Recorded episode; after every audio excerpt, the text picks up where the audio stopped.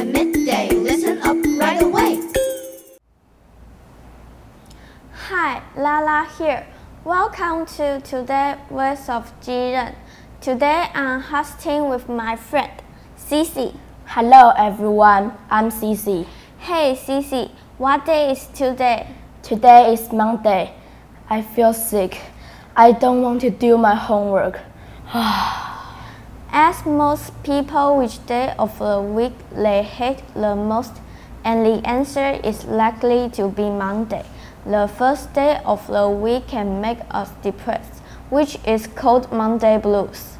The most depressing day of the week is Monday. This day was nicknamed Blue Monday in 2004. But what is it that makes us feel down and does it affect everyone? The sound of our alarm clock on any Monday morning signals a new week and possibly the end of our weekend of fun. It was psychologists call an emotional shift, and no other part of the week has a transition like it. Monday means the end of weekend. It's back to the routine. There are five days ahead. But is Monday as bad as we like to think it is? Feeling a bit low shouldn't be confused with more serious depression.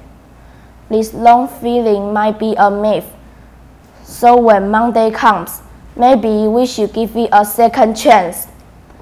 Thank you for listening and stay tuned to Thursday's Voice of Jiren.